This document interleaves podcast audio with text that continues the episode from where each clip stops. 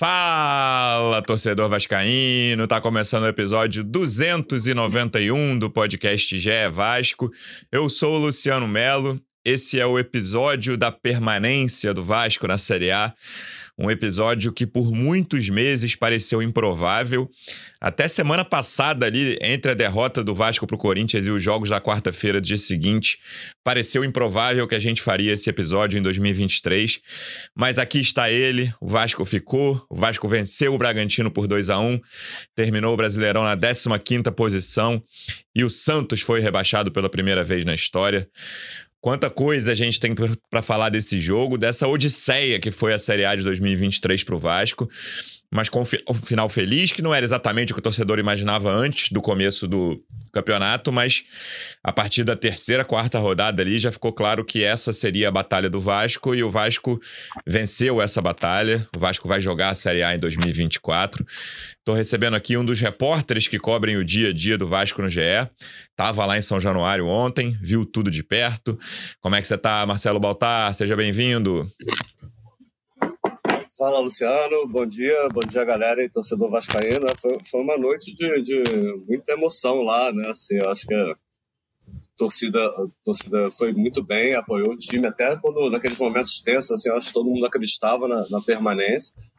Foi, foi sofrido até o fim, né? Assim, foi literalmente até os minutos finais, mas enfim, o Vasco foi, foi, foi coroado aí com, com, com essa permanência, com fez um primeiro turno muito abaixo da média, talvez acho que o pior da sua história, né, o pior início da sua história, mas conseguiu no segundo turno reverter a situação com a chegada do Ramon e, e é isso. O Vasco, o Vasco vem agora para dar o próximo passo desse, desse projeto aí com a SAF em 2024, vai ter mais dinheiro para investir e, e se caísse para a Série B seria, seria um, um baque enorme, né? Porque mudaria todo o planejamento, a gente viu que esse time seria desfeito, então é, o Vasco daria dois passos atrás. Agora conseguiu se manter na Série A, eu acho que importantíssimo para o Vasco. E, e, e, é isso, acho que o torcedor tem que comemorar agora. É isso, também por aqui. A, a face do alívio nesta quinta-feira, dia 7 de dezembro. Representante do Vasco no projeto A Voz da Torcida, do canal Portão 9 no YouTube. Como é que você está, João Almirante? Seja bem-vindo. Fala Luciano, fala Marcelo Baltar, fala torcida vascaína. Estou aliviado, né? Finalmente, depois de dá para se dizer meses de angústia com o Vasco e que se agravaram nas últimas semanas perto da, da, da partida decisiva, mas conseguimos cumprir a nossa missão. Foi importante fazer a nossa parte, até porque se a gente não tivesse feito a nossa parte, o Bahia teria feito a dele e a gente teria sido rebaixado.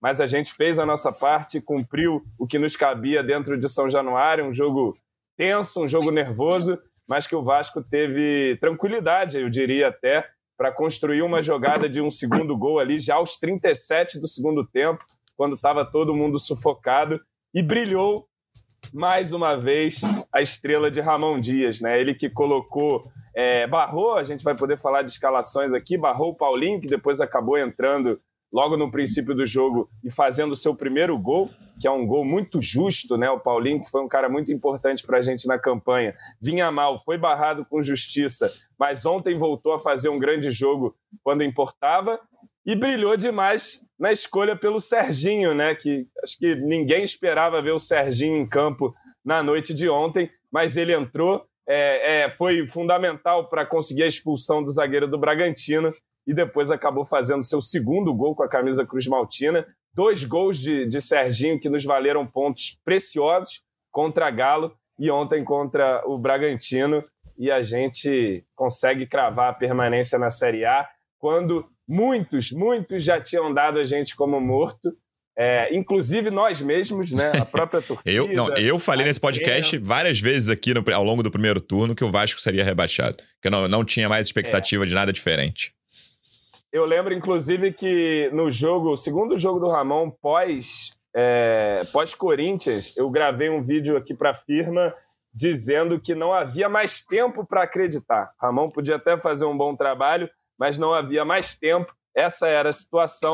E quando ninguém mais acreditava, é, duas pessoas em especial nunca deixaram de acreditar, que foi Ramon e Emiliano, e claro, o grupo de jogadores que, que se juntou ali com a galera da janela e conseguiu fazer uma campanha, dá para se dizer, histórica de retomada no segundo turno, uma campanha muito boa que nos deixa na Série A com bastante justiça. Via muita gente falando de permanência culposa, mas eu acho isso desmerecer demais o trabalho que o Ramon fez. Ele chegou aqui com nove pontos, entregou o time com 45. Então o Vasco ficou na primeira divisão, apesar de ter cometido muitos erros, mas por seus méritos, por seu esforço próprio, sobretudo da sua comissão técnica e dos jogadores que chegaram para uma, uma missão quase impossível no meio do ano e tiveram muito comprometimento, muita dedicação.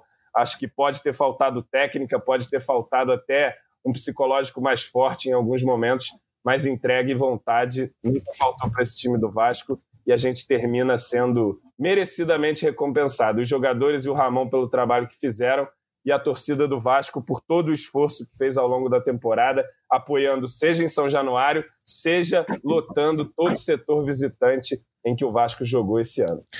É isso. Se a notícia quente que vocês querem, tá? a gente está gravando aqui 10 e meia da manhã. 10 e meia da manhã de quinta-feira. Paulo Brax não é mais diretor esportivo da SAF do Vasco, João Almirante. O que, que, você, o que, que você tem a dizer sobre essa notícia? Acabou de ser demitido ele, e o Lúcio, CEO, vai dar uma coletiva meio-dia daqui a pouco. Para quem estiver ouvindo depois, certamente a coletiva já rolou e vai falar sobre isso. O Paulo Brax está fora do Vasco em 2024. É isso, cara. Eu acho que é um, um, um merecido, digamos, sacrifício nessa, nessa nesse departamento de futebol do Vasco. O Brax foi muito negligente no planejamento inicial, claro, não só ele, mas a galera da 777 também. E depois de todo esse sofrimento, de todo esse sacrifício psicológico da torcida, eu acho que, que nada mais justo do que o Brax é, eu não gosto desse termo, mas ofereceram a cabeça do Brax para nós, que era o que a massa estava querendo para se sentir um pouco vingada dessa temporada de sofrimento. Acho que é muito justo, analisando friamente só pelo trabalho, não merecia ficar. E, e vamos aguardar então para ver qual vai ser a próxima decisão. É, é, claro que a gente vai precisar tomar decisões agora nesse, nesse final de ano, quanto antes, ver a permanência do Ramon e tal, é, começar a planejar o elenco então, vamos ter que correr atrás de um outro profissional e a gente torce para que esse próximo esteja à altura do desafio que é conduzir o Vasco nesse novo momento. Paulo Brax é, não se mostrou capaz de, de arcar com essa responsabilidade. Foi muito mal. Ah, ele vai se defender dizendo que, que corrigiu a rota no meio do ano. Mas o fato é que até os acertos dele no meio do ano foram um tanto quanto culposos. E o Ramon é um, exemplo claro disso, né? Ele, ele procurou todos os outros técnicos do mundo, praticamente, antes de chegar ao Ramon, que tinha sido o primeiro a ser oferecido. Mas, enfim, acho que isso, isso pega bem demais na torcida, é um passo também para reaproximar a torcida é, da SAF, enfim, retomar algum grau de confiança que foi se perdendo ao longo dessa temporada com a campanha e com o trabalho que foi feito no departamento de futebol. Então, acho que é uma decisão muito acertada uma decisão que chama a torcida para si, uma decisão também que nos permite pensar em um profissional com gabarito suficiente para tocar o Vasco em 2024. Não, não sei quem vai ser, vamos, acredito eu, ter informações a respeito disso nos próximos dias, mas a saída do Brax é muito justa e confesso a vocês que ela não me pega totalmente de surpresa, né? Mas pelo jeito que o Brax estava falando na coletiva ontem, dava pinta de que ele ia continuar, né? Pegou até o seu caderninho, estava em branco, que ia começar a escrever o planejamento, que ia viajar para não sei aonde, encontrar os caras da 777 lá na, em Milão. É, esse período é bom, né? Viaja para Itália, para não sei para onde, né? Gostoso. Enfim, mas estava falando como se tivesse no cargo, né? Era a impressão que passava ontem na coletiva, mas que bom que não acho que está mais que certo aí o, o, Brax perder esse cargo e a gente procurar, como eu disse, alguém à altura da responsabilidade de comandar um gigante com mentalidade de gigante na próxima temporada. Baltar, uma das questões desse modelo da SAF, e são modelos diferentes, mesmo os que tem SAF, né? Por exemplo, o tipo de gestão do Textor no Botafogo é muito diferente do tipo de gestão da 777 no Vasco, e não tô nem dizendo qual é melhor ou pior. No Vasco, a gente passou uns bons seis meses aqui, mesmo no Carioca, quando parecia que o Vasco estava montando um time razoável para não sofrer no brasileiro, e aí principalmente também no primeiro turno do brasileiro. A gente falou que uma das questões era que as decisões eram concentradas em poucas pessoas, né? Não que um clube associativo não seja, mas você tem mais gente ali buzinando em quem está tomando decisões e algumas pessoas com algum poder político no, no, clube associativo. Na SAF não tem isso, ela é blindada, claro que blindada não 100%, mas na teoria não tem eleição, não tem nada para tirar quem está tomando as decisões. E boa parte das decisões dentro de campo ao longo desses seis primeiros meses de 2023 foram tomadas pelo trio Luiz Melo, Paulo Brax e Maurício Barbieri. Só faltava um sair do Vasco, né? E acho que essa confirmação do, da saída do Paulo Brax é. A saída do Paulo Brax, na verdade, é uma confirmação de que o trabalho não funcionou. E claro que isso não é novidade para ninguém, todo mundo sabia que o Vasco fez um planejamento ruim para o primeiro semestre, principalmente, e depois teve que correr atrás na segunda janela, trazer jogadores que ajudaram e foram decisivos para essa permanência. Mas esse planejamento feito fora de campo, né, com orçamento pelo Luiz Melo, executado pelo Paulo Brax, buscando as peças, e o próprio Barbieri, que indicou algumas, alguns jogadores e botou esses caras para jogar, tentou dar uma cara para esse time e não conseguiu, essa, essa demissão hoje, um dia depois da última rodada, é uma confirmação do fracasso que foi esse ano como um todo, com que termina com um sucesso, mas que foi muito diferente do que a gente imaginou como observador e eles mesmos dentro do Vasco prometeram várias vezes que 2023 seria diferente do que foi. É, o, o, o Paulo Brax viveu, enfim, você falou, o Melo saiu, o Barbieri saiu o Paulo Braga viveu com a, com a corda no pescoço por, por, muito tempo, né? Assim, o, o, eu acho que manteve o Brax aí durante toda a temporada, principalmente o fato do pior momento do Vasco, que foi ali quando o Barbieri saiu, ficou aquele ato ali sem treinador, o Melo saiu ali no, no final de julho, mas o Vasco estava no meio de uma janela, sem treinador, tendo trazer jogadores, né? Foram nove ou dez reforços aí no meio do ano. E, e, naquele momento a 777, a SAP, via, pô, se a gente tirar o diretor agora, quem que vai contratar, quem que vai ao mercado? Então isso acabou mantendo, mantendo o Brax até o final do ano. É, ele ontem não falou, não ficou o nome do, do Melo, mas assim, a gente tem informações de bastidores e ficou muito claro, ainda mais tendo as informações que ele, ele fez algumas críticas a, a, ao Melo, né, no, no, falou sobre como foi difícil o relacionamento no primeiro semestre, algumas coisas, alguns obstáculos que ele enfrentou e tal, e, e vinha falando sobre essa mudança que aconteceu aí, na, falou até na harmonia do Vasco nesse momento, que, que ele é muito próximo do Lúcio, que, que estão sempre juntos e tal. Realmente, é, o diálogo entre a SAF e o futebol melhorou aí nesse segundo semestre. Né? O Melo tinha problema com muita gente do associativo e também teve problemas ali com o futebol, então não era um ambiente Bom, é, se o Vasco caísse, a gente sabia que o Brax ia sair, até porque estaria, na, estaria nas mãos do clube associativo, mas com a permanência a gente também imaginava que ele ia sair por tudo que aconteceu. Acho que não tem nem pelo desgaste com a torcida, principalmente o desgaste interno, e a torcida também viu o Brax meio como um vilão de, de, por tudo que aconteceu nesse ano. Mas ontem na coletiva ele, ele, ele falou com bastante convicção. Né? Ele até chegou a falar em algum momento que não era ele que tinha que falar sobre isso e tal. Mas ele falou, ele, a gente tem informação que ele ia viajar amanhã para a Europa, já para esse encontro. Enfim, estava com, como o João falou, com o caderninho, já falou em perfil de jogadores para 2024. É, ele queria ficar, mas, mas acho que a, que a SAF tomou logo essa decisão rápida. É, demite o Brax menos de 24 horas aí depois do, do, do jogo, né? E vamos ver o que, que quem que eles vão trazer. É, tem uma coletiva do, do Lúcio daqui a uma hora e vinte, né, meio-dia. Vamos ver se ele vai falar. Não sei se eles vão anunciar alguém. É, não tenho essa informação. Primeiro nome que eles tentaram lá atrás foi o Rodrigo Caetano. É, é um nome que agrada o Pedrinho também, que, que, é o novo presidente, presidente eleito do Vasco, mas não creio que o Rodrigo vai vir nesse momento. Ele está bem lá no Atlético, está sendo disputado ali entre Atlético e Corinthians, é, mas o Vasco deve ter que tomar essa decisão rápida, né? até porque vem a temporada 2024 começa agora, né? Tem que montar elenco. É, pega um trabalho realmente mais adiantado, não vai ser como no ano passado, quando, quando teve que trazer uma nova comissão técnica, teve que trazer praticamente um, montar um elenco praticamente todo novo. É, vai dar para aproveitar, tem um legado aí de, de, de, de jogadores com contrato, jogadores que foram bem, mas o Vasco vai precisar de alguém rápido para iniciar logo esse planejamento para 2024. Lembrando que tem essa reunião aí na semana que vem, acho que é em Berlim. O, Brax estava indo para a Europa, que é a reunião do grupo. É, a gente tem que ver se o Vasco vai ter um representante lá, né?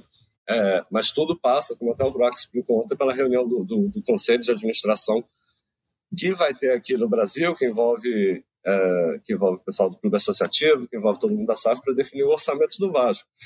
Mas o Vasco tem previsto para o ano que vem, claro, que a partir de setembro e tal, mas aí você faz um planejamento para toda a temporada, o maior aporte da 777.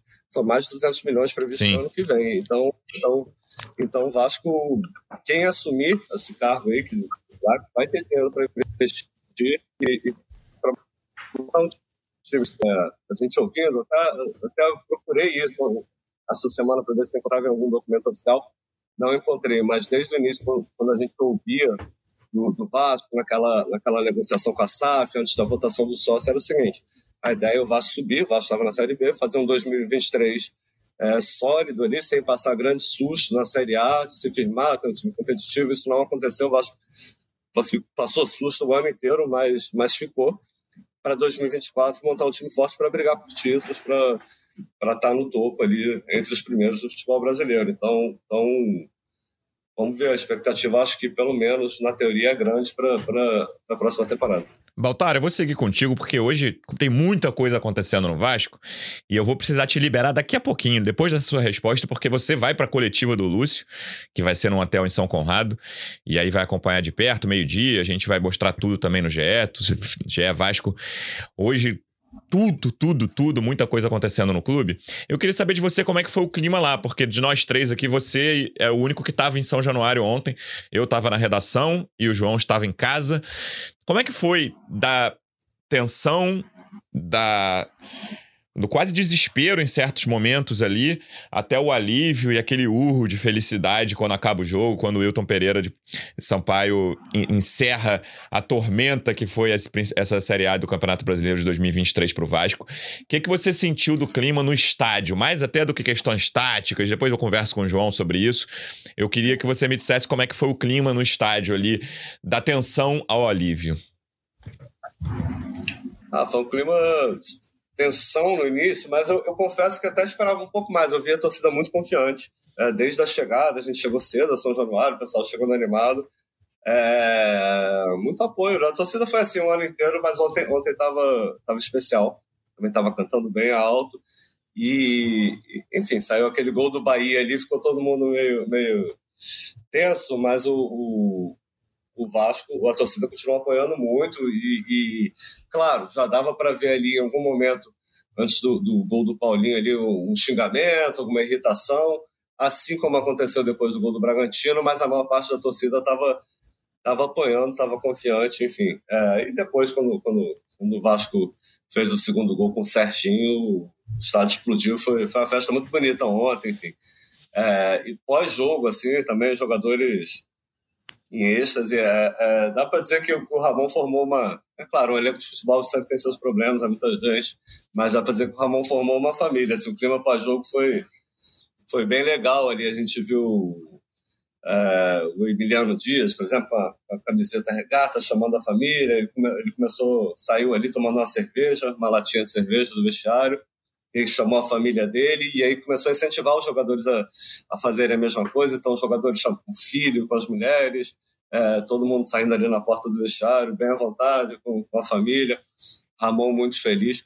Então, foi um, foi um clima de comemoração, assim, foi, foi tava um clima bem leve, assim, eu acho uma mistura de, de, de alívio com, com, com, com muita alegria. É, foi, foi difícil, né? O Vasco jogou aí, enfim, desde a chegada do Ramon, foram mais de 20 jogos aí com a, faca no pescoço, né, tendo jogar uma final a cada rodada e, e, e, enfim, eu acho que e o Ramon falou que foi um dos trabalhos mais foi. desafiadores da carreira dele. É, foi, foi difícil mesmo. O Ramon teve, teve coragem ali, o Ramon e o Emiliano, porque muita gente negou esse cargo, né? O, é, é, essa demora, até uma, um dos fatores que, que levaram à demissão do, do Brax, aí, essa demora em, em, em, contratar um técnico depois da saída do, do Barbieri, né? Foram três semanas, mais ou menos. É, mas o, o, Vasco ouviu muitos nãos nesse período, né? É, e o Ramon, que não era uma primeira opção, ele, ele, ele assumiu, né? Topou e, e, veio um desafio que pouca gente toparia naquele momento. O clube estava sem torcida, só tinha nove pontos, olha, estava tava tudo muito ruim. E ele chegou antes dos, dos principais reforços chegarem, porque ele, ele teve participação ali, direta na, na contratação de algum deles. E, e, e, ele teve coragem, veio, então ele estava muito aliviado. Eu acho que esse sentimento passou aí para os jogadores, torcedores. É muita provocação ao Santos, né? Entre os jogadores, entre a torcida também. Mas, mas foi um, foi um clima leve, uma tensão genuína. Depois de, de, muitos meses aí de clima pesado, até quando quando vinha uma vitória, a gente sentia que ainda tinha aquela pressão no ar. O Vasco sempre muito pressionado. Ontem foi um, um foi um alívio, assim, deu para sentir esse alívio entre os jogadores, comissão, torcida. Foi, foi uma noite de enorme alívio em São Januário. Baltar, vou te liberar, vai lá para a coletiva. Obrigado pela presença e a gente vai falar muito ainda nesse fim de ano sobre mercado, sobre futuro. Até a próxima, amigo. Valeu, gente. Bom programa aí. Vamos lá, João. Eu e você agora para a gente falar o que aconteceu Olha. dentro de campo ontem. Primeiro eu quero saber a sua reação, porque eu sei qual foi a minha e você deve imaginar que você reclama quando eu critico o Ramon Dias e tá proibido fazer isso hoje. Sua reação ao saber a escalação. Primeiro, vem muito menos. É, é, escalação do Vasco. Jair, Praxedes e Marlon no meio. Que, que você. E Paê ali, né? O que, que você achou dessa escalação? Porque eu pensei, isso dividiu muitas opiniões antes do jogo, né?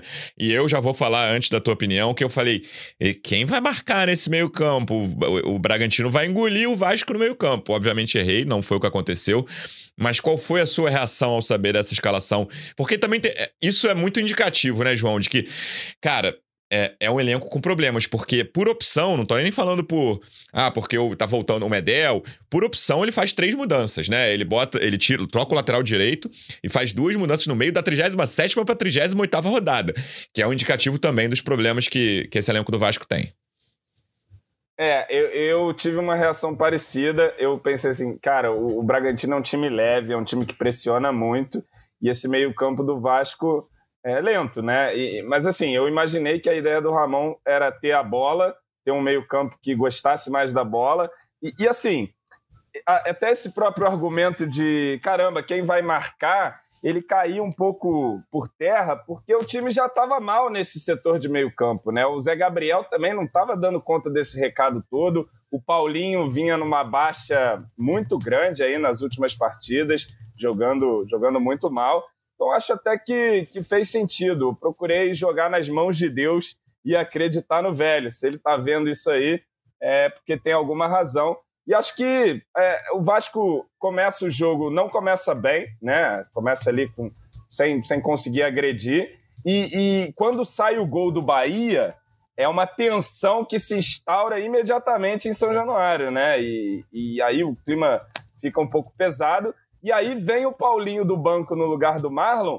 E vem o Paulinho que fez a gente gostar do Paulinho. Sim. Que é o Paulinho que rouba a bola, que é o Paulinho que leva o time para frente. Foi justamente numa jogada dessa, uma roubada de bola esperta no meio-campo. Ele pega a defesa do Bragantino aberto, vai para dentro e finaliza. E acho que a partir daquele momento, o Vasco passa a viver seus melhores minutos no jogo ali. Talvez os 10 minutos pós o primeiro gol é um, o Vasco não recua, consegue manter até a bola no campo de ataque de alguma maneira. É, e, e, e, leva o primeiro tempo até de maneira tranquila, tranquila até demais, né, Luciano Mello? Quando os resultados do, do primeiro tempo ali, quando acaba, acaba o primeiro tempo do Vasco, o Bahia estava empatando e o Santos perdendo, então parecia tudo controlado, né? Mas aí o Santos, o, o, o Bahia já faz um gol ali logo depois, né, antes do, do, do, do, do intervalo, e deixa as coisas um pouco mais tensas. E no segundo tempo, é, as mudanças, né, principalmente a do Serginho na, na vaga do Pai, acaba dando muito certo. Né? Acho que pouca gente imaginava o Serginho entrando nesse jogo de ontem, mas ele entra, ele, ele consegue dar uma movimentação interessante pelo lado esquerdo, consegue é, sofrer a falta que origina a expulsão do zagueiro do Bragantino e depois está lá dentro da área para aproveitar o belo cruzamento do Paulo Henrique, que para mim foi uma das principais figuras em campo ontem. Ele que tinha expectativa até de ser banco nessa partida, né? O Puma tinha ganhado a posição aí nos últimos jogos, mas o Paulinho, o Paulo Henrique entrou e foi muito bem, foi um dos melhores em campo e fez a jogadaça do nosso segundo gol ali para o Serginho. É, e, e, depois disso eu estou confiando cada vez mais em Ramon Dias, o Luciano Melo. Vai ser difícil me tirar do fã-clube deste argentino maravilhoso. É, o trabalho é indiscutivelmente muito bom e acho que é o maior responsável. Tem uma galera nos comentários do YouTube, o Lucas Araújo, por exemplo, falando: parem o podcast, o Brax foi demitido. A gente já falou sobre isso, mas vamos voltar é. a falar ainda sobre 2024. Estamos só falando um pouquinho do que rolou dentro de campo ontem, mas vamos, eu quero tratar de 2024 com o João aqui também. E aí, João, é, foi um jogo, foi uma atuação do Vasco é, um pouco melhor do que eu imaginava até. Não que eu imaginava algo né, uhum. horroroso.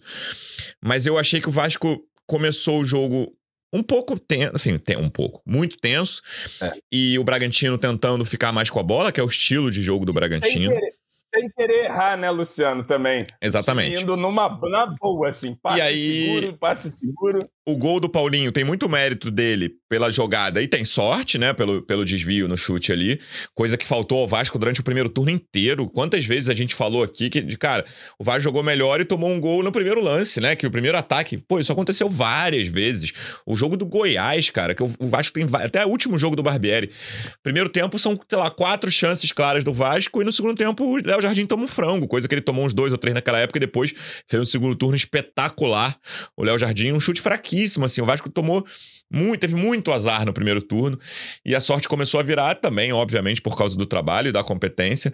Mas e aí, acho que a me, melhor, melhor coisa desse jogo para mim, João, foi a postura do Vasco nos momentos em vantagem, cara, porque o, o que estava acontecendo era o Vasco fazia 1 a 0 seja em São Januário, seja fora de casa, e ficava aquele desespero, como disse o Medel depois contra, do jogo contra o Corinthians, que eu não vou usar a expressão que ele usou, mas botava a bunda lá atrás. Não foi bunda que ele falou, mas foi.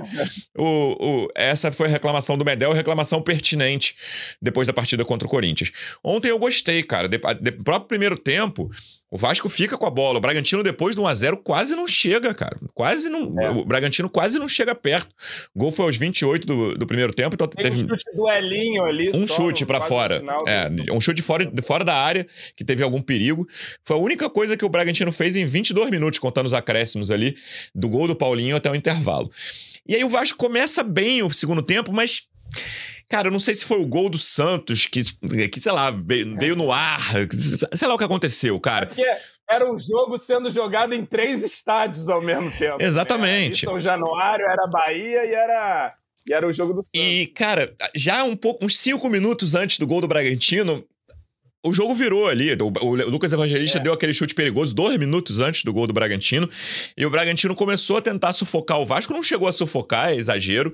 Mas aproveitando esse espaço na frente da área ali. No, no, na jogada, no início da jogada do gol, eu comentei que, cara, o Lucas, Evangelista, o Lucas Evangelista tá sozinho na frente da área, tava com muito espaço. E aí ele dá pro Elinho, o Elinho cruza para trás, tá aí a jogada e o Léo Ortiz faz. E esse Lucas Evangelista é muito bom. Muito jogador. bom jogador. Para mim, é, é, eu tenho visto uma galera não colocando em seleção do campeonato para mim, porque aí tem muita gente bota 4-2-4, né, um time bailarino na seleção do campeonato. Para mim, o meio-campo tem três jogadores na seleção e o, o Lucas Evangelista é um deles, sem dúvida alguma, excelente campeonato.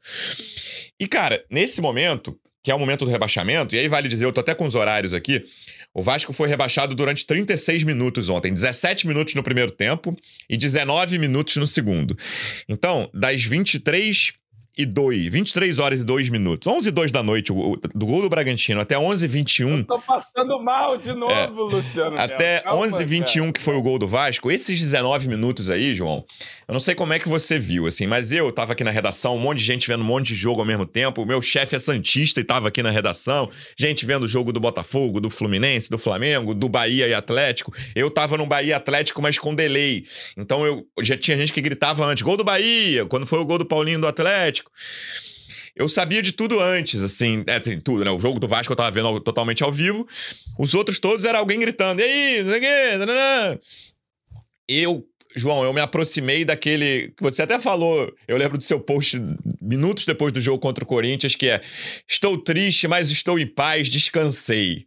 Eu estava quase descansando, João, nesses 19 minutos aí do gol do Bragantino até o, o, gol do Serginho, eu acho que a expulsão me deu um sopro assim, não, peraí, não, dá, dá. Eu acho que do, do gol do Bragantino até a expulsão eu tava quase descansando, João. Falei, é, é isso. É.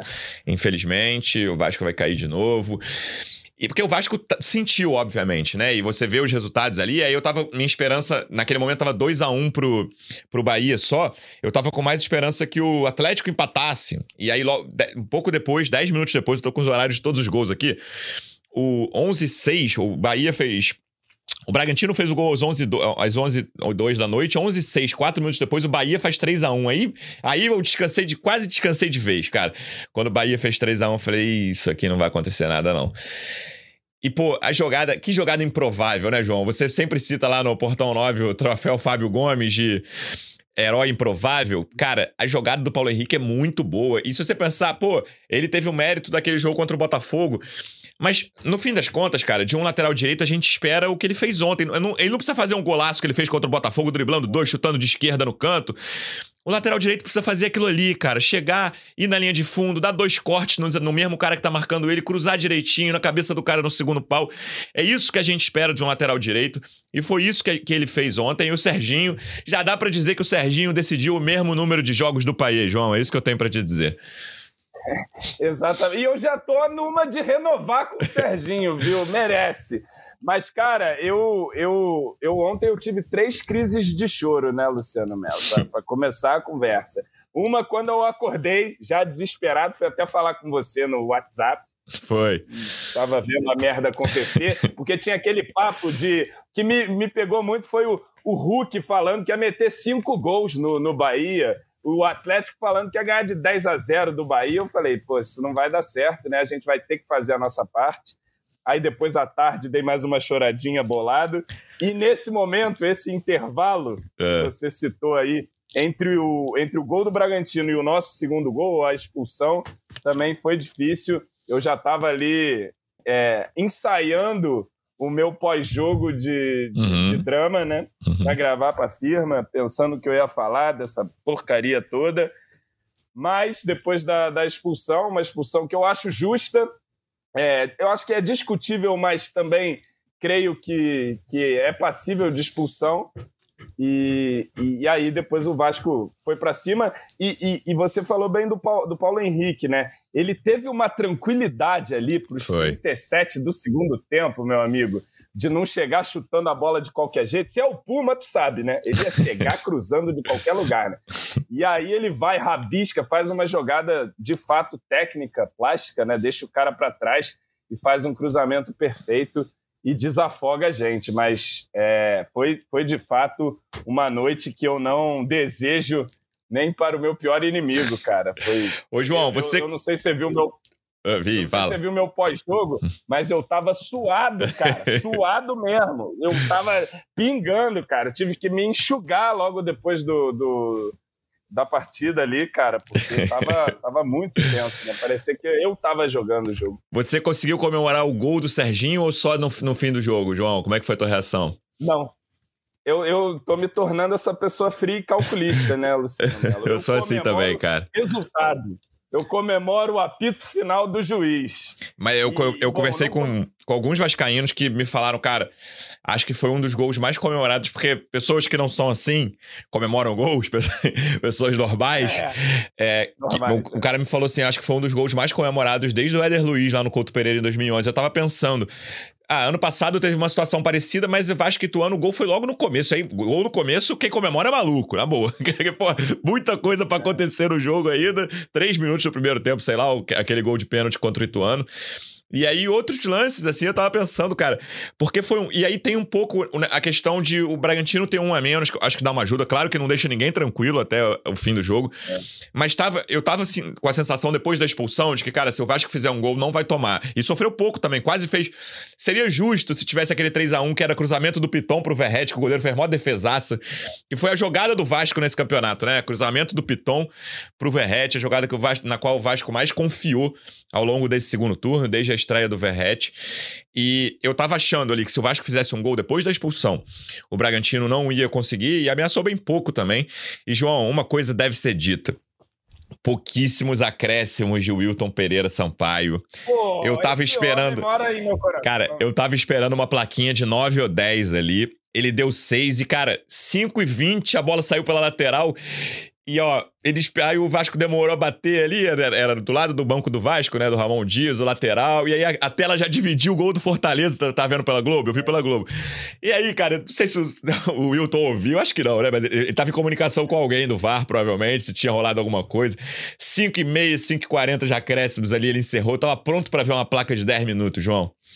Ele, ele deu seis minutos e encerrou com cinco e pouco. é né? isso. É, cara, sobre, sobre a questão dos gols, eu não comemorei nem o primeiro nem o segundo, até porque você é vascaíno, você sabe. Você faz o gol aos 40, tem pelo menos uns 10 minutos de jogo para dar merda aí. Isso. Então, tem que ficar calmo. Mas eu senti também o Bragantino meio desinteressado. Assim, o Bragantino não estava naquela coisa também de vamos estragar a festa aqui, não. Estava ali é, com tabela, né? apesar de ter feito o gol ali. Mas, porra, mandou muitíssimo bem nesses acréscimos aí. Mas ainda assim, o Vasco teve ali aos 47, 48, teve um escanteio pros caras. Teve, teve, teve. teve. Eu tenho um amigo. Consegue eu tenho um amigo que é vascaíno ateu convicto, assim, ateu, não acredita em nada de religião, e ele falou, cara, essa reta final tá me fazendo repensar muitas coisas na minha vida, porque ele falou, cara, o que eu apelei a qualquer força maior, você pode chamar de como você quiser, a força maior na qual você acredita, e ele falou, eu apelei a forças maiores nessa reta final, porque, pô... Mas você, você sabe que esse acréscimo aí também, é, de repente, foi, sabe o que, Luciano Melo? A mão de Eurico. A mão de Eurico ali chega no final, bate no ombro do amigo ali. O estádio tá lotado. O senhor é um irresponsável. Se o senhor der 10 minutos aqui, não tem jeito. Vai, vai dar ruim. E aí a mão do Eurico baixou ali no ombro do Wilton e ele teve responsabilidade com a massa vascaína. Pelo amor de Deus, se ele dá 11... Se é o Daronco, Luciano Melo, você tem dúvida de que a gente ia ter 15 minutos de acréscimo para ele ser o último homem a ser visto no Campeonato Brasileiro? Não tem nenhuma dúvida disso. Ele ia apitar. Não, acabou todos os jogos lá? Bom, posso acabar o meu aqui, tá todo mundo olhando para mim. Então, beleza, vou apitar. Mas o Wilton é, deu ali os seus cinco minutinhos e, e, não quis problema. Ainda bem o Wilton que apitou a batalha de tudo. Foi. Já tinha, já tinha já tinha dado sorte naquela ocasião e agora de novo. Eu não falo mais mal de Wilton Pereira Sampaio. Até e... que ele faça alguma besteira muito grave. Depois desse escanteio, cara, quando virou 49, eu lembro que faltavam dois, né? Quando virou 49, eu falei, cara, é muita crueldade se, tipo, no penúltimo minuto ou no último minuto da última rodada, com o estádio lotado em casa, o Vasco levar um gol que vai decretar o rebaixamento, né, cara? Eu tava nessa, assim, de, pô. Eu, foi, eu, eu, pensei nisso aos 49. Eu falei, cara, eu já vi muitos cenários cruéis com o Vasco, assim, olha, mu muita crueldade esse clube já passou, e esse clube, em várias vezes, várias vezes ele mereceu, porque foi incompetente para isso. É. Mas, nossa, ia ser ontem o cenário, se tomasse aquele gol no fim, ia ser o mais cruel que a gente já viu. Porque. Imagina. A semana passada. no escanteio é. ali, aos 47. Puta Sabe o que? Merda, e, e, tu imagina se toma e, e, ao mesmo tempo sai o gol do Fortaleza que ia, que ia salvar, né? Porque se o, é. se o Vasco empata o, e o Santos perde, o Vasco se salva. Mas claramente o, Santos só tomou aquele gol. Não sei se você viu os gols do, que o Santos levou, cara. É. São dois gols é, inacreditáveis. Dois assim, né? dois gols que, cara, um marca o, o Marinho tem um campo inteiro para correr, ele Aqui. corre do círculo central e o outro goleiro tá no meio de campo, quase, cara. Então, aquele gol que o Santos levou, porque eu vi muita gente falando assim: ah, se tivesse, se o Vasco não tivesse feito o segundo gol, ia se salvar por causa do gol do Fortaleza. Não ia, cara, porque o, o João não Paulo dos Santos não ia. É, o João, o João Paulo não ia sair daquele jeito lá se o. Se, claramente ele sabia que o, que o Santos precisava fazer mais um gol para se salvar, porque aí rebaixava o Bahia se todo mundo ganhasse, né? Naquele momento que tava um a um Santos e Fortaleza. Então, aquele momento ali, aquela tensão do final, cara. Porque Teve um alívio do gol do Serginho, que tira. Mas o peso das costas sai a isso. Na hora que a tela divide, né, cara? Que aí você fica esperando, peraí, vai ter VAR, porque sempre tinha aquela tensão. Então, não, teve, não teve VAR em gol nenhum ontem dos que estavam envolvidos ali é. contra o rebaixamento. E você fica naquela tensão de falar, cara, peraí, não, é isso. E aí, logo que dividiu a tela, o Luceiro tá comemorando. Aí começa a correr porque a torcida invade, joga coisa. E aí é. o, dá aquele close no Wilton assim. Aí, nossa, cara, quando o Wilton apita. Cara, é muito tempo, João. Eu tava conversando com um amigo Foi no gol do Luceiro. Foi no gol do Luceiro que eu soltei o grito da garganta. Eu tava Foi conversando com, com um amigo tricolor aqui na redação depois, assim, uma e meia da manhã. Eu saí daqui duas e pouca ontem. E aí eu falando, cara, eu, sim, eu era adolescente quando eu vivia uma, uma, final de Libertadores do Vasco. Eu, eu acho que ele, ele acabou de viver, claro. Eu acho que esse, esse, essa batalha contra rebaixamento é mais tensa até do que uma final de Libertadores, porque são muitos meses, cara. o Vasco tá nessa há seis meses. tudo bem, ele ficou sabendo um mês antes que ia ser Fluminense Boca, ia ser no Maracanã, em casa tal, tinha pressão de 2008, enfim. Cara, a gente tá desde maio, desde junho no máximo. Os mais otimistas no início, não, mas no, no mínimo, no mínimo, desde junho. Ou seja, seis meses que você acorda e vai. E tudo bem, em alguns momentos você tava descansando, né? Conformado, como você falou. É. São seis meses com esse peso, cara. Aí ontem, quando eu saí daqui também, eu falei: caraca, cara, acabou esse negócio do Vasco rebaixar em 2023, cara. Que era um negócio que você pensava toda hora, várias vezes por dia, várias horas por dia seis, ao longo desses seis meses, um dia você pensava mais, outros menos. Mas, cara, 6 de novembro ali, 11h37 da noite, o jogo acabou ontem. Você fala, cara, não vai cair, cara. No primeiro turno inteiro tava certo o rebaixamento. É muito tenso esse jogo. E, e João, eu só quero um ano tranquilo. Vamos falar de 2024 já. Eu só quero. Ah, eu quero G4, G6. Cara, não, não. Eu só quero. Um e era o meu desejo para 2023, né? Não foi atendido. É. Eu só quero um ano tranquilo porque essa tensão de, de disputa contra rebaixamento, principalmente quando você tá desde o é. início, é, é difícil demais, cara. É, muito. Porque, assim, a tensão de final, pô, bem ou mal, você tá numa final, né? Você tá disputando um troféu, é geralmente um grande adversário essa luta contra o rebaixamento, você fica o tempo inteiro pensando: caramba, em 2024 eu vou ter que ver 38 rodadas daquela desgraça, né? Vou ter que ver os piores jogos de futebol do mundo, né? E o meu time vai estar participando deles. Então, assim, é, é de fato muito angústia. É, é, o Vasco não merece passar por isso. Assim, acho que a gente cavou em vários momentos os problemas em que a gente se meteu, mas a torcida não merecia passar por essa humilhação mais uma vez. 6 de dezembro, é... Maurício Mota, nosso diretor, me corrige aqui, eu falei 6 de novembro, 11h37, 6 de dezembro, seis longos meses. Fala aí, João. É, e que bom, né, que, que o Ramon conseguiu, os jogadores ali, acho que, que tem que ser muito valorizado o que esses jogadores fizeram, não é passar pano para os erros que, que nos levaram a, a, essa situação tão dramática no final do campeonato, mas a partir da chegada do Ramon, da chegada dos reforços, os caras estiveram muito comprometidos para cumprir uma missão que todos nós é, praticamente considerávamos impossível, né? A gente já, já falou aqui ali momentos do, do primeiro turno e, e, e, próprio, no, próprio depois da chegada do Ramon, né? Ali, os primeiros dois jogos são duas derrotas, então era um cenário de fato muito difícil, muito desafiador. Como os próprios da família Dias disseram, é, o trabalho mais difícil uhum. que eles tiveram na carreira, a missão mais difícil, e, e, e conseguiram cumprir, né? É, mas é, eu também estou com você, Luciano Melo. Claro que se o Vasco for brigar lá em cima, a gente não vai reclamar. Mas eu quero, eu quero estabilidade, sabe? Sim. Eu quero, antes de mais nada, que o Vasco volte a ser um clube de Série A respeitado, né? Não um clube que entra com todo mundo já contando ponto contra a gente, um clube que todo mundo entra já é, achando que vai brigar lá embaixo. O Vasco não é isso, nunca foi isso, é, se tornou isso nos últimos anos, infelizmente, mas a gente tem que mudar é, o quanto antes essa realidade e, e, é um bom primeiro passo essa, essa demissão do Paulo Brax. Vamos ver quem vem para o lugar. E o próximo grande passo para esse objetivo é manter a comissão de Ramon Dias, dar a chave para o homem do departamento de futebol, deixar ele planejar a nossa temporada, claro, com, com os outros profissionais, mas creio que esse ano, sob a supervisão de Dom Ramon, a tendência é que a gente erre menos nas nossas tacadas no mercado e tem um elenco mais homogêneo para disputar o brasileiro desde o início da temporada. Né? Se o elenco do Vasco fosse o atual, desde o início da temporada, ainda seria um elenco com lacunas e problemas.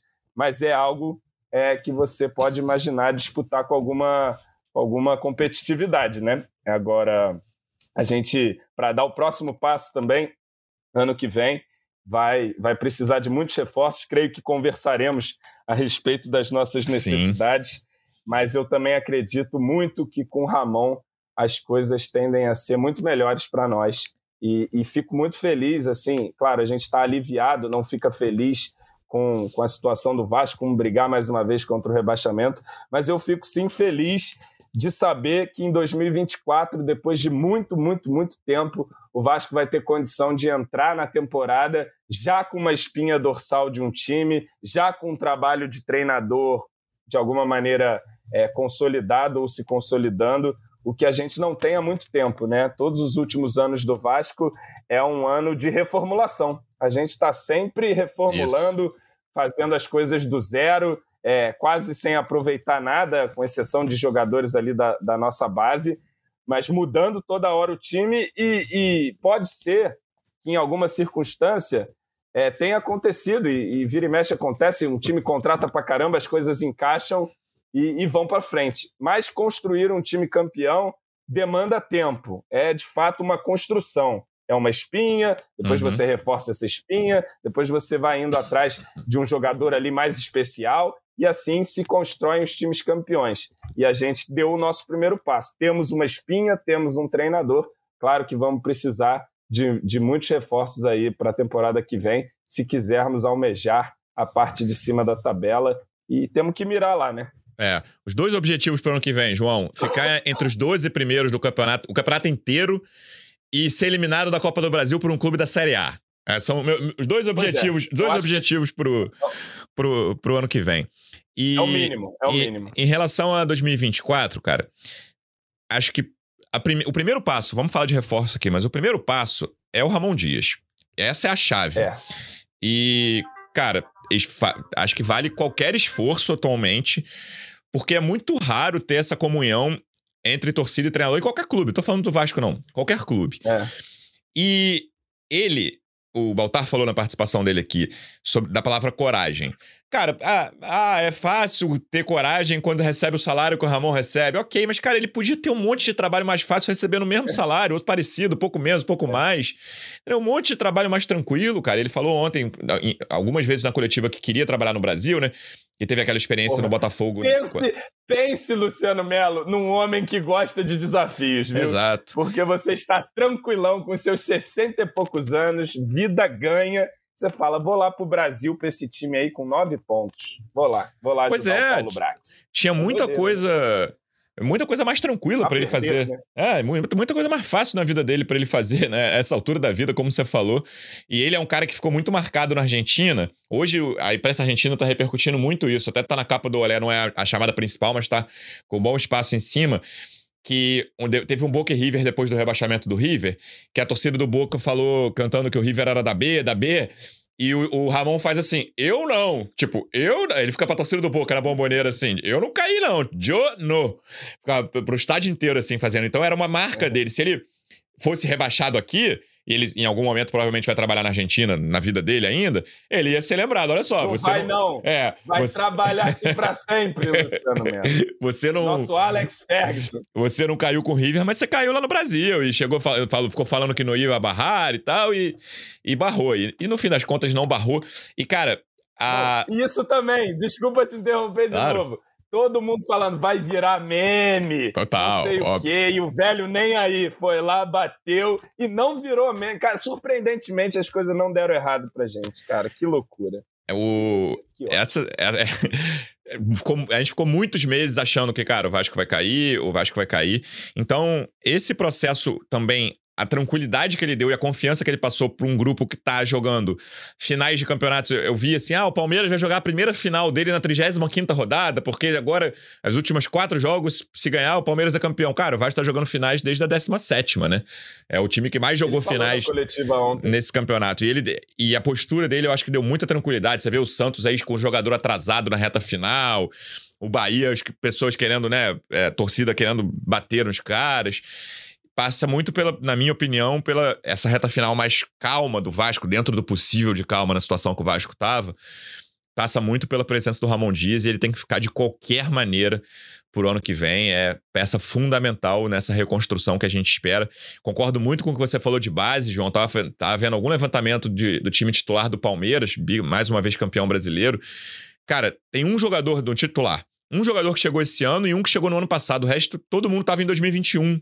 Entendeu? É, são nove jogadores que já estão lá há um, pelo menos dois anos. Tá, que estão pelo menos na terceira temporada deles no Palmeiras. Vários deles há mais tempo que isso. É o Murilo, zagueiro, que chegou no ano passado. E o Richard Rios, que chegou esse ano. O resto, todo mundo já estava lá pelo menos em 21, e esse, esse é o segredo. Não tô falando que o Vasco vai lutar por título brasileiro ano que vem, e não tô falando que o Vasco tem uma base pronta, que só precisa de dois jogadores, longe disso. Mas o Vasco hoje tem como aproveitar um goleiro, um zagueiro, um meia. É, um lateral, não sei se. O, o Piton é, pode, pode, ser claramente titular, mas não sei se ele fica. Mas hoje eu, eu consigo imaginar tranquilamente se ninguém sair, alguém vai sair, mas enfim. O Léo Jardim pode ser titular na Série A e não ficar brigando contra rebaixamento, né? Tô falando ali de 12 para cima. O Medel pode ser, o Piton pode ser, o Paulinho, vamos apostar que vai voltar e pode ser. O Marlon, se ele conseguir parar de se machucar, ter sequência, ele pode ser. O Peck, eu sei que muita gente discorda de mim, mas pode ser e tenho medo de o Peck sair. Rolou notícia que ele podia ir pro Palmeiras. Eu acho que o Peck num clube. Não, desse... pro Brasil não sai meu pois Peck, é. tio. O Peck não sai pra eu cá. Tô, eu tô nessa aí. Eu acho que o Vasco não pode liberar porque o jogador, cara, a gente vê DVD de jogador ruim e o Peck não é um jogador ruim. Você imagina a quantidade de lances do Peck de gols, assistências, arrancadas que tem nesse ano para fazer um DVD aí? Cara, eu, eu acho que o Peck tem mercado em liga menor ou clube menor de liga grande, chegar, Oriente Médio. Eu acho que vai chegar, acho que vai chegar proposta bacana pro Peck. É. Mas é um cara que pode jogar para mim, pode ser titular em Série A, o Verrete pode ser titular em Série A, né? Eu sou cravo aqui. Então você tem uns seis titulares aí, né? Tipo, olha, é o Paier, vamos ver como é que vai ficar pro ano que vem. É. Mas você tem uns seis caras para serem titulares, sabe? No, quando acabou o ano passado, a gente não tinha ninguém, né? A gente falava, e aí, cara, qual vai ser o Andrei Santos? Se ficar, pode ser titular? Mas não tinha mais ninguém. A gente olhava Olha e pensava, precisa de todo jogador que eu, que eu acho que pode crescer e pode ter mais espaço e também render melhor quando o Vasco tiver um time mais completo, o Jair, cara. Sim. Jair, para mim, fez um grande jogo ontem, é, jogando de, de primeiro volante, especialmente no primeiro tempo. Estava aguerrido, estava atento, ele tem qualidade com a bola, né, para sair e tal, para clarear uma jogada. Acho que é um jogador, não sei se para titular, mas um jogador importante para a gente ter no elenco também ano que vem. E, cara, isso que me dá uma satisfação. O Vasco não vai começar da terra arrasada 2024, não vai começar é isso. do zero. Eu não preciso de 11 isso, ou 12. Já é bastante cara, pra nós. Quase todo ano recente, João, Vasco na primeira ou na segunda divisão, você fala assim, cara, o Vasco precisa de 8, 8, titulares, exatamente, 8 titulares e 15 no total. Eu falo, pô, que isso, cara? Não precisa contratar 15, entendeu? O Vasco eu acho que precisa de umas 7 ou 8 contratações, sendo quatro titulares absolutos, sabe? Eu acho que é, é mais ou menos isso que o, Sendo esse... que agora você pode ir ali no, é. criteriosamente, é. né? Não precisa, é, é aquilo, é, nesse primeiro momento teve que se gastar 100 milhões e cacetada para montar um elenco do zero, e agora você vai ter, né? Informam aí, segundo que nos consta, 200 e poucos milhões esse ano, né? Uhum. Então você vai ter um, um, um, uma capacidade maior de investimento e menos posições para preencher, né? Então você de repente pode pegar uns caras mais caros assim mesmo mais, mais certos, né? Para você é, pincelar ali e, e trazer para o time, né? Vai ser um vai ser um, um, ganho muito grande em relação às outras temporadas. E é fundamental também acelerar essa reposição do Paulo Brax, né, João? Para o Vasco não sair atrás é. no mercado. Eu acho que a demissão do Paulo Brax é justa, é merecida. O trabalho dele foi ruim esse ano, assim, não só dele, né? Algumas pessoas ali, o Luiz Melo, o Barbieri, alguns jogadores que não conseguiram render o que deles se esperava.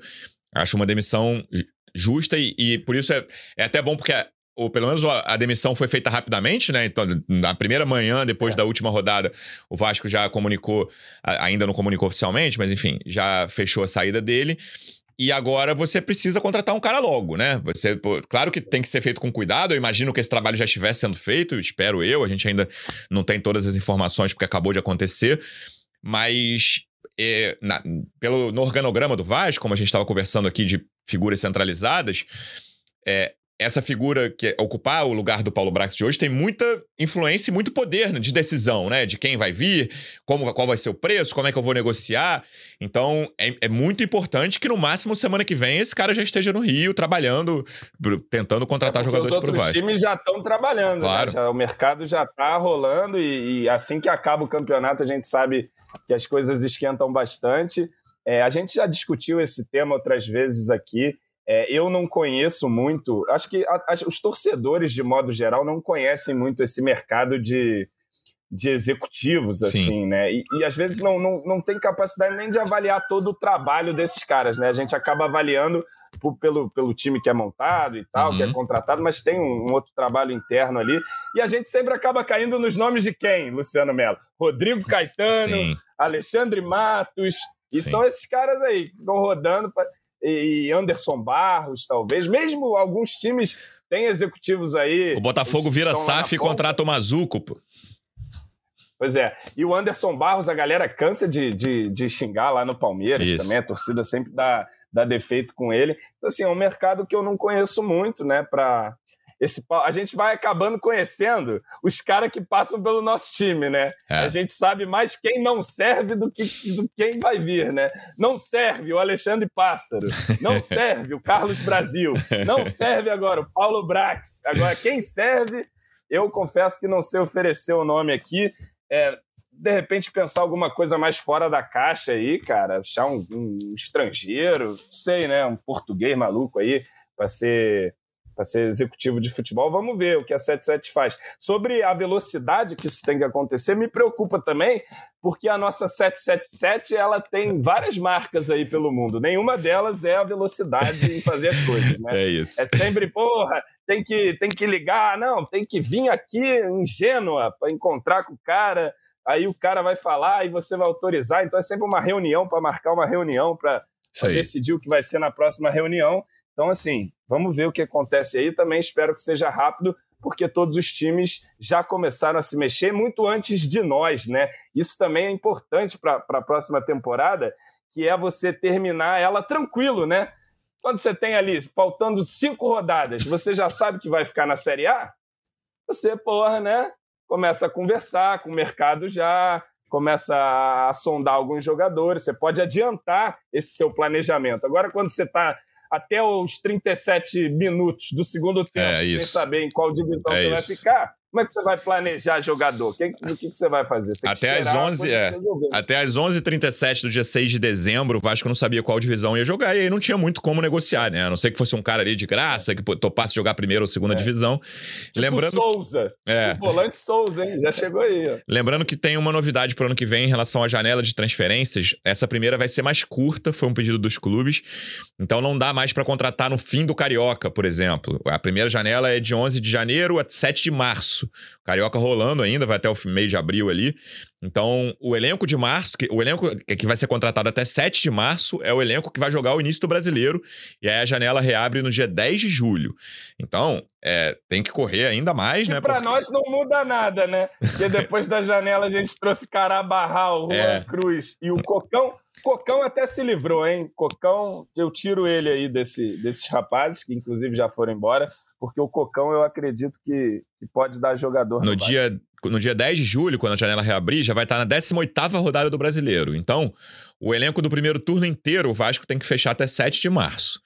Vamos ver qual vai ser, qual vai ser o ser humano responsável por isso, né? Quem vai ser o substituto do Paulo Brax. Mas é importante o Vasco acelerar. Não pode ficar para trás. Está todo mundo buscando as mesmas coisas. O mercado brasileiro é um mercado que tem esses clubes como o SAF, por exemplo, agora você tem um grupo City mais um ano na Série A, né, com, com dinheiro. E a gente sabe que né, o dinheiro do, do petróleo dos Emirados Árabes não tem fim, vamos ver quanto que eles vão dar para o Bahia. o Textor querendo, falando em investimentos também, fora né, Flamengo, Palmeiras, Galo, tem muita coisa aí, Cruzeiro, não sei se o Ronaldo vai abrir um pouco mais a mão do que abriu recentemente, o Grêmio com, vai jogar Libertadores de novo, enfim. Vai ser mais um campeonato brasileiro muito difícil ano que vem, sem um grande, né, que é o Santos. Tá com pena do Soteudo, João?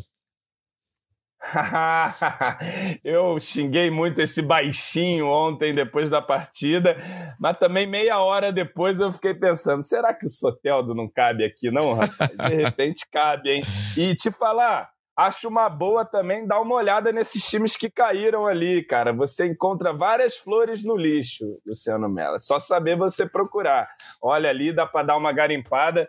Tem, tem jogadores bons, inclusive no, no América, né? A gente já viu que sim, foi o sim. Lanterna. Tem bons jogadores no Curitiba, aquele Marcelino Moreno, eu acho que é um é. cara que vai, vai receber propostas aí de times maiores. Enfim, tem uma galera para a gente olhar aqui também é, no, no mercado interno, é, nesses times aí que, que vão ter que reformular elenco. Podemos encontrar algumas opções interessantes, mas eu também espero que sejamos agressivos no mercado e a gente consiga trazer aí pelo menos dois, três nomes mais é, diferenciais, assim. Não sei se um nível como o Paier, por exemplo, né, nesse, nesse chamariz, mas jogadores com, com mais casca, com mais estofo ali e com um volante, né, João? Né? Que a gente a, a, é, a gente fala muito é, de forma justa, dos erros mais caros do Paulo Brax, que foram o Orelhano e o Capasso, mas tem um erro barato aí, que foi o Deluca, que foi o único jogador que ele trouxe para ser primeiro volante, e todo mundo, cara, antes de o Yuri Lara sair, quando acabou a batalha de Tu, todo mundo falava, Vasco precisa de um primeiro volante pra Série A. Aí a coisa piorou porque o Yuri saiu. E, cara, só veio o Deluca de primeiro volante, depois veio o Medel para ser volante, todo mundo viu com dois jogos que não dava pro Medel jogar de volante, e aí o Ramon fez o milagre, o milagre de Zé Gabriel ali, porque esse eu acho é. talvez o maior erro do Paulo Brax é a relação dele com o primeiro volante, uma, uma posição que todo mundo sabia que era carente no Vasco. Teve a questão do camisa 10, mas aí beleza, eu vou dizer, o Paier depois de muito tempo, sem o camisa 10, veio o Paier. Mas o primeiro volante eu acho um erro crasso, cara. Tava na cara que o Vasco é. precisava, todo mundo dizia, e ele não conseguiu. A gente entrou contratar. a Série A com o Rodrigo, né? Exatamente. Rodrigo Calvo, de volante, um, um rapaz que fazia a sua primeira temporada no profissional, cara. Não, o Rodrigo era um cara que, é, que não tinha destaque no sub-20. Já aconteceu, beleza. Pois o é. Felipe é. era reserva, todo mundo fala do Bill, é. na base do Vasco, mas é difícil, cara. E ele não conseguiu segurar o Rojão, acho que ele não estava preparado para isso.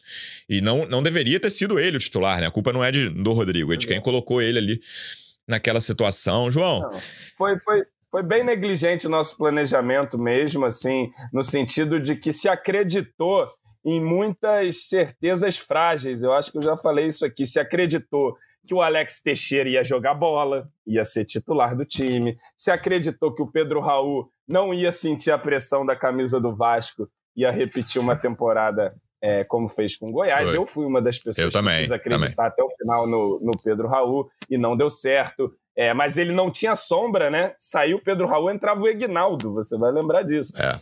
Aí é, teve o Rodrigo, começou a temporada com o Rodrigo, né? A, a, também trouxe o Capasso, achando que ia ser um zagueiro para resolver as coisas e, e não resolveu nada, né? Enfim, a gente foi para o campeonato é, se arriscando muito e com um banco. Eu fui até olhar a primeira partida contra o Galo, entraram cinco moleques em campo do banco. O Vasco só tinha moleque no banco é, no, no, início do campeonato, né? Isso isso pesa, né? Assim, ainda mais com um ambiente de pressão no Vasco e numa, num início de tabela difícil em que se anunciava essa pressão desde cedo, né? Eu falava assim, caraca, o Vasco, a tendência é começar o campeonato já pressionado. E a gente, de fato, começou pressionado e os jogadores foram, foram, foram se entregando, dá para dizer, né? O Pedro Raul sumiu, o Alex Teixeira sumiu, o Rodrigo mostrou que não tinha a menor condição e tal, o Capasso mal jogou. Enfim, a gente de fato negligenciou, a gente não, né? O Paulo é Brax que, e a galera da 777, que é, que é responsável por montar o planejamento, negligenciou, é, superestimou nosso time, subestimou a Série A, fez uma campanha quase desclassificatória no primeiro turno, mas graças ao acerto de Dom Ramon, se alguma coisa eles acertaram, foi em trazer o Ramon, ainda que tardiamente, salvou, salvou o bicho de todo mundo, Luciano Melo. Todo mundo tem que pingar uma graninha para Dom Ramon aí nesse final de ano. Né? É isso, ó. A gente não conseguiu confirmar ainda, mas antes de encerrar, eu vou dizer que o Lance publicou que o Vasco está com negociação avançada com o Alexandre Matos para ser o novo diretor Olha de futebol. É, ainda não é informação nossa, mas estou dando aqui o crédito ao Lance, que acabou de publicar essa reportagem. A gente está tentando confirmar. 11, faz menos de 10 minutos que essa reportagem foi publicada. João, haverá novidades nos próximos dias e você não está de férias, a gente não está de férias. Semana que vem a gente volta para falar desse mercado do Vasco que promete muito. Muito obrigado pela companhia ao longo desse, desse, dessa longa Série A que parece que durou uns sete anos para passar. E até semana que vem, amigo. Valeu, Luciano. Valeu para todo mundo que acompanha a gente aqui. Espero que na temporada 2024 o senhor meça muito as suas palavras quando for falar de meu velho Dom Ramon. Não aceito, continuarei não aceitando críticas. Você tinha que ver a minha reação quando o Serginho foi entrar ontem, João. Ainda bem que não foi claro. filmado. Pois é, pois é. E tá lá Ramon Dias ganhando um milhão e cacetada de técnica e tu aqui conversando comigo no podcast, né? Cada um tem o que merece, tem o que, que cava, tem o que conhece o, sobre futebol. O, rendimento mensal Fala. um pouco diferente também, o meu e o dele. É, é, um pouquinho. O senhor ganha um pouco mais aí que o nosso Ramon. É, mas aqui, é isso. Um abraço, querido. A gente espera que na temporada 2024 é, seja muito mais leve para todos nós, para a torcida vascaína, para nós que fazemos conteúdo sobre o Vasco. E me animei, hein, com essa possibilidade de Alexandre Matos aí. É um cara de um, de um perfil mais agressivo de mercado, experiente também, com, com vitórias no currículo. Pode ser um bom casamento com o Ramon Dias. Vou ficar aqui torcendo para acontecer. O Alexandre Matos às vezes faz as maluquices também, uhum. né? Gasta, gasta um dinheiro, mas isso aí também faz parte. Mas é, que, que, que, o Vasco consiga resolver isso o quanto antes e começar o planejamento para uma temporada de 2024. A gente espera muito, muito, muito melhor do que essa de 2023 e tenho fé de que vai acontecer. E por último, já confesso a minha ansiedade para ver o Vasco de Tom Ramon amassando Boa Vista no Campeonato Carioca, cara, Madureira. Eu, eu... Vai ser bonito de ver, cara. Desse o momento. Paulinho Paula vai jogar contra esses bagres do Carioquinha, vai deixar ele impressionado. Nossa, eu, nesse momento, eu sei que daqui a pouco eu mudo de ideia, mas nesse momento eu não tô com nenhuma saudade do Vasco não em quer, campo. Né? Deixa, deixa uns dias livres aí, vamos ver o que, que vai acontecer é fora de campo. Você vai marcar um podcast pra semana que vem, de repente. Eu entrarei Não, numa ter. pousada de Púzios. Que isso, provavelmente. Magnata. Vou, vou, ver se, Vou ver se eu acho uma, umas palmeiras atrás para fazer um ambiente maneiro, mas. Fontes estarei, informam que o, Pix do, que o Pix do Portão 9 ontem explodiu, João. Fontes informam. Porra, explodiu. Olha, a firma vai ter que correr muito atrás para superar o que a gente conseguiu ontem no nosso Portão 9. Ainda bem, o Vascaíno feliz é a coisa mais bonita que tem. É isso. Seja assim para sempre que seja um 2024 tranquilo, mas a gente vai voltar algumas vezes antes da virada do ano para falar de mercado. Torcedor Vascaíno, obrigado mais uma vez pela audiência. Até a próxima. Um abraço. Vai o Juninho na cobrança da falta. Gol! Sabe de quem? Do Vasco! Do Vascão da Gama, do Gigante da Colina. É o GE Vasco.